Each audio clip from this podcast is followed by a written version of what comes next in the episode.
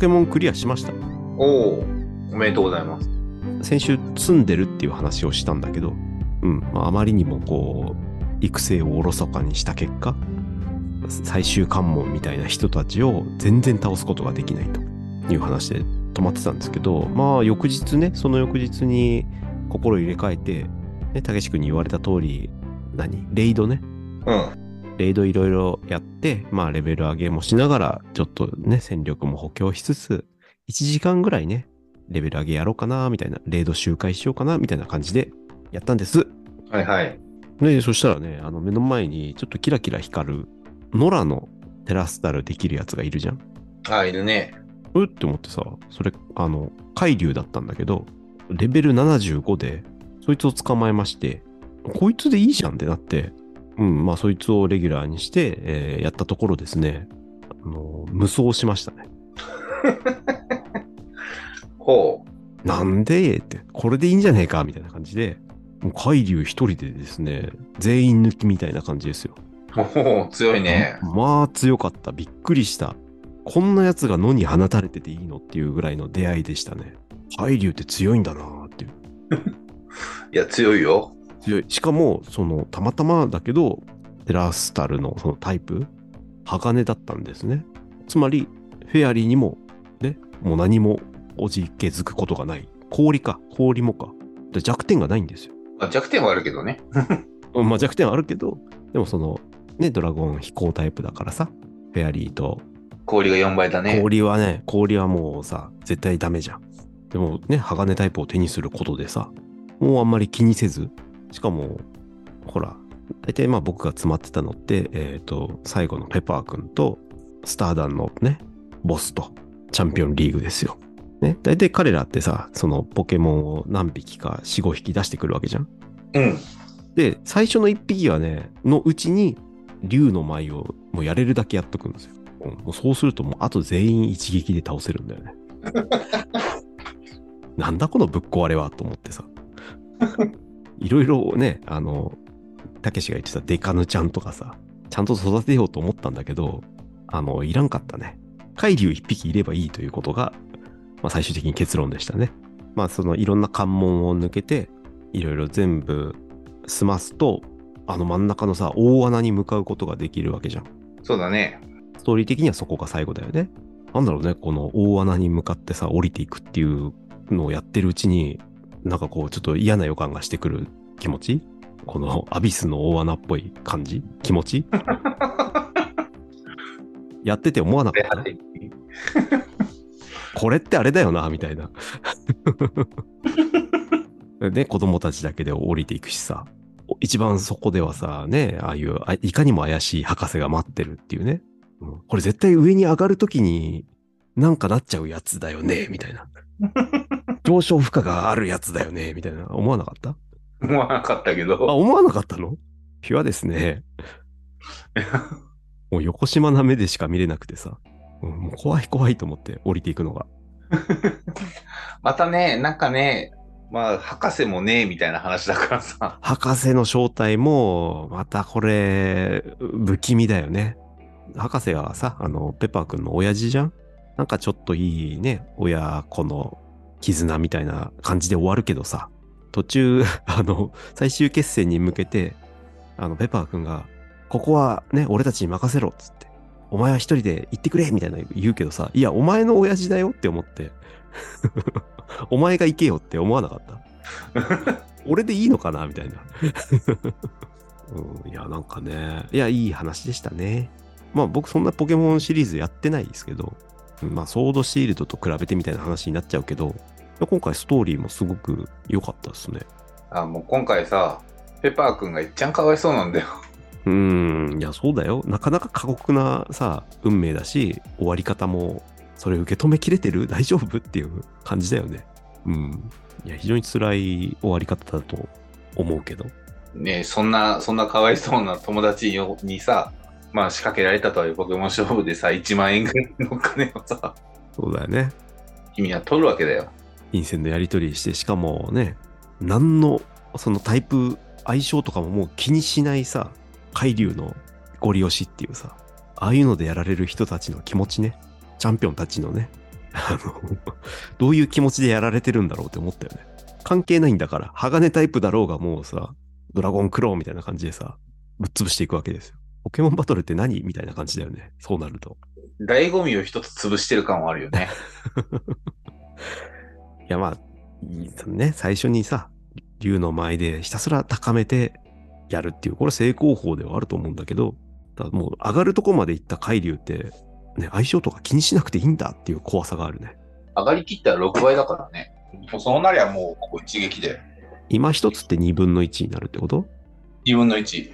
ああ、それでも3倍だもんね。なんだろうまあまあ、だ結局何がしたかったのかって話だよね、このポケモン通信。まあうん。なんか結局育成はしなかったね。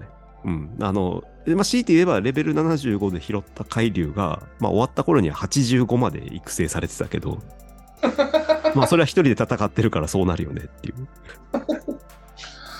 なそうそういう面はありつつも、まあそれも楽しみの一つでしょうねっていう話なので。そう、そうだね。まあ、オレツエ系の楽しみ方だったね。まあ普通育ててやるんだけどな、それって思うけど。いや、もう全く澤高さんをね、寄せ付けなかったから、ああの人の良さが何一つ俺には伝わってこなかったね。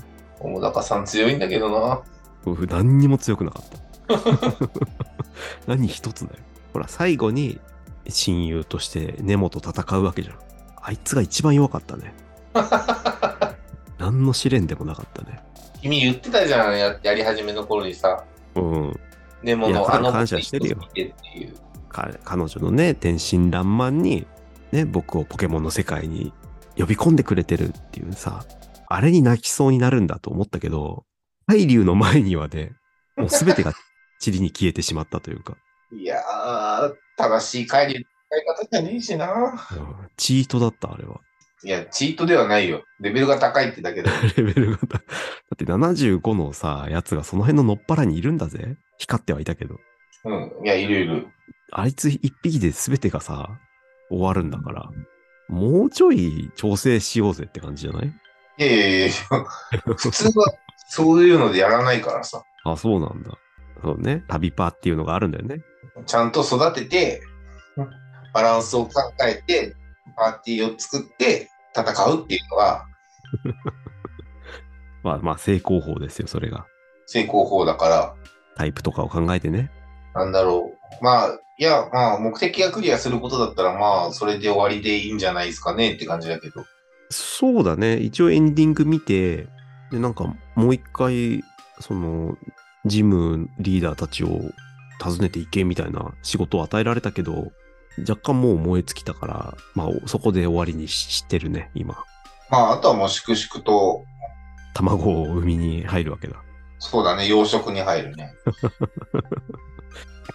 そうなんだ。いや、で、あの、終わった後、さ、今、今まで一切学校の中を回ってなかったから、うん、あれ、なんか保健室とか行けんだっていうことに気づいて、保健室に行ったら知らない先生がいて、物語の進行状況によって、ちょっとずつ会話のパターンが増えて仲良くなっていくっぽいじゃん？だから最後になってから行ったからさ、もう一気に仲良くなって、なんかそういうのに済ましたって感じだったね。学園生活をもう最後にもう帳尻合わせたっていう感じで。まあ、俺も行ってないしな。で、純伝説もまだ捕まえてないしな、俺も。あ、そっか、そういうのいるのか。あそっか、目的としてはそういうのがまだあるね。どこにいんのじゃあ？え、もう大、大概行き尽くした気がするんだけど。なんかさ、あの、道中にさ、なんか杭みたいなのが刺さってるとこなかああ、そうだ。あるある。何あれって思いながら抜いてるけど。うん。あれを全部抜いたら、あの、封印されてるところがあって、あ、なんかホラー穴みたいなと解こあった解放されるから、そこで捕まえられる。ああ、一応それ目指せるものがあるか。やりたきゃっていうぐらやりたいな感じだけやれってことはね。で、もっと言うと、クリアしてなくてもそれはできるやつだけどね。はいはいはいはい。あの大穴の周りをさ、まあそのちょうど山頂ぐらいのところを走ってたらさ、びっくりしたんだけど、ガブリアス飛んでて、え、お前飛ぶの？みたいな。でそれが一番衝撃だった。この道中で。見てねえな、それ。あの山頂行ってみ？飛んでるから。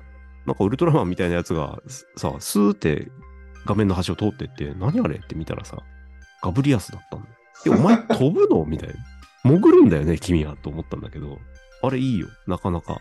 このシンボルエンカウントで会えるっていう特色の中で一番インパクトあったね。お前そうなんそうやって生きてんの？普段みたいな感じだったよ。ガブリアルさんちょっと見てないな。あ、ぜひ登ってください。大穴の周りの山の。あれは見る価値あるね。ちょっとした小話でさ、うん。バイオレットだとお母さんなんだよね。そうなんだ。あ、スカーレットか。スカーレットだとお母さんなんだ。バイオレットだとお父さんで未来じゃん。ああ、なるほど。お父さんで未来で、スカーレットでお母さんで過去なの。何？どっちにせよマッドサイエンティストなの？マッドサイエンティストで、ネタバレいいか。あの、ご本人は生きてないっていう状態。ああ、そういうことね。だからど、だから両方やると、ペパーくんマジかわいそうって状態になってる。どっちにせよ救われないということなんだね。どっちにせよかっていうか、両方やってるから、お父さんもお母さんもじゃあもういないじゃんっていう話だからさ。そうなんだ。そっか。バイオレット世界でもお母さんはマッドサイエンティストなのかな。うん、そうそう。出てこなかったもんな。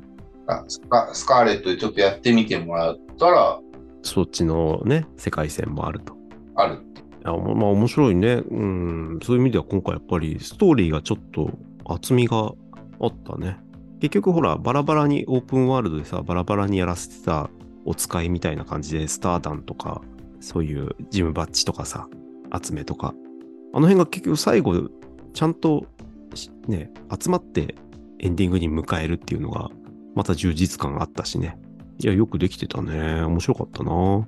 あなんか会話も、ロードシールドの人たちってただ突飛なだけのような気もしたけど、なんか割かし今回、ちょっとウェットなところも見え隠れして、うん、人間味があったというか、なんかこの人たちが喋ってるだけでも、なんか、ああ、いい感じだなと思ってさ。